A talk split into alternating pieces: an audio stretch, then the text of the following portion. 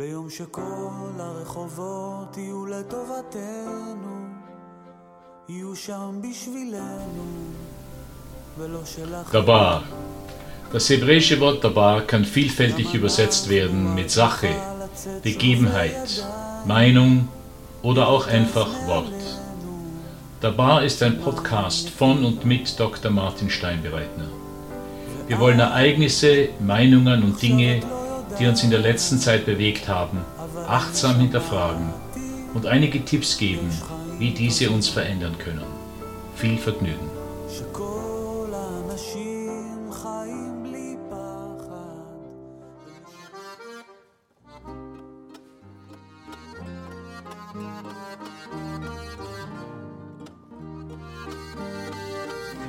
Sich entzücken lassen.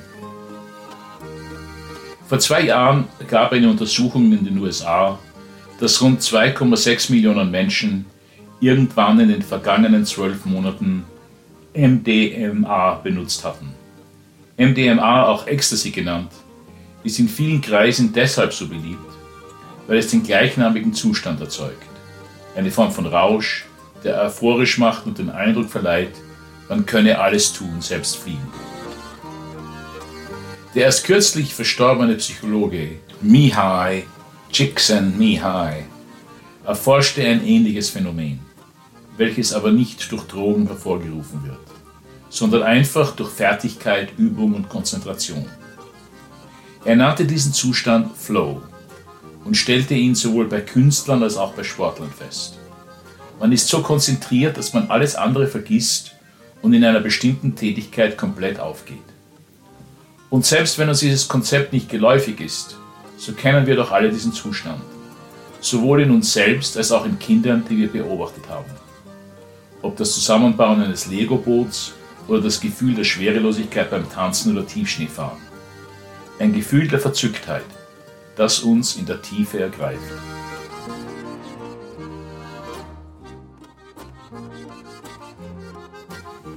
Der afroamerikanische Dichter Ross Gay beschloss vor ein paar Jahren, ein ganzes Jahr lang Tagebuch zu führen und jeden Tag aufzuschreiben, was ihn an diesem Tag entzückt hatte. Die Einträge sind sehr vielseitig. Der Geschmack von Walnüssen, die Gestik eines Freunds, das Entdecken einer öffentlichen Toilette, wenn er diese dringend brauchte. Hunderte von verschiedenen Genüssen machen das sogenannte Book of Delights aus. Wie viele Achtsamkeitsübungen führte auch dieses Tagebuchführen dazu, dass G selbst am Ende des Jahres viel sensibler wurde für die kleinen und großen Freuden des Lebens.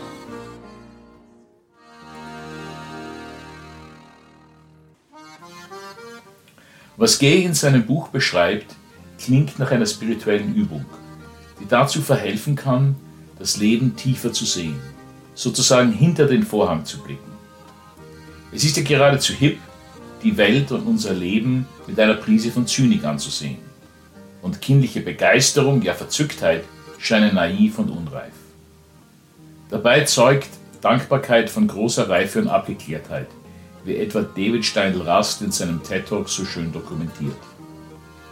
Ecstasy stellt für manche einen Abschneider dar, um sich ohne besondere Anstrengung oder Fähigkeit in einen ähnlichen Zustand zu versetzen.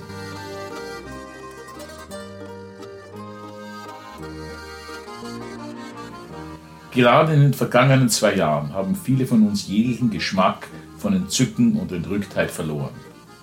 Man würgt sich durch die verschiedenen Pandemiewellen, hofft sich nicht anzustecken und ist gleichzeitig sauer auf die variierenden Auflagen der Regierung. Ekstatisch ist da niemand wirklich.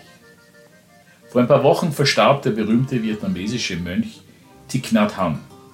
In einem seiner Bücher lautet der Titel eines Kapitels sinngemäß das Wunder auf der Erde wandeln zu können. Darin beschreibt er die sogenannte Methode der Walking Meditation. Dabei geht es darum, mit jedem Schritt und jedem Atemzug ganz bewusst wahrzunehmen, was wir tun. Denn, so seine Behauptung, erst im sich Bewusstmachen unseres Atems, unserer Lebendigkeit, merken wir, welch ein Wunder es ist, lebendig und frei zu sein.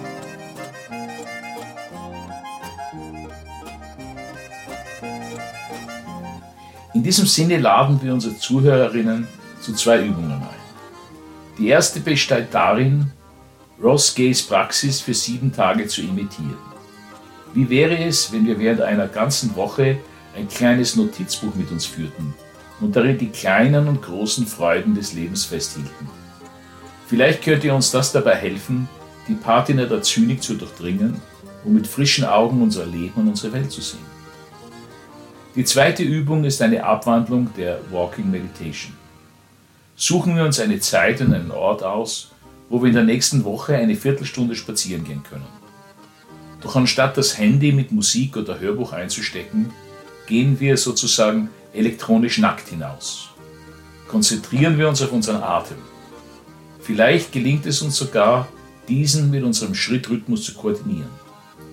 Uns persönlich hilft es auch, eine kurze Mantra zu wiederholen, etwa, welch ein Wunder, dass ich leben darf. Grüßen wir ausnahmsweise niemanden auf dem Weg, sondern kehren wir uns selbst ein sozusagen.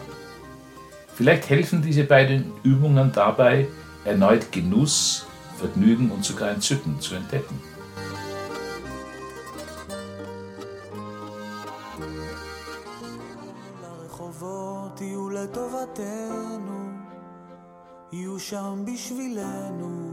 Dabar, das sind Martin Steinbereitsner, Fritz Löwe, Piruschka Katscher und Jakob Beer.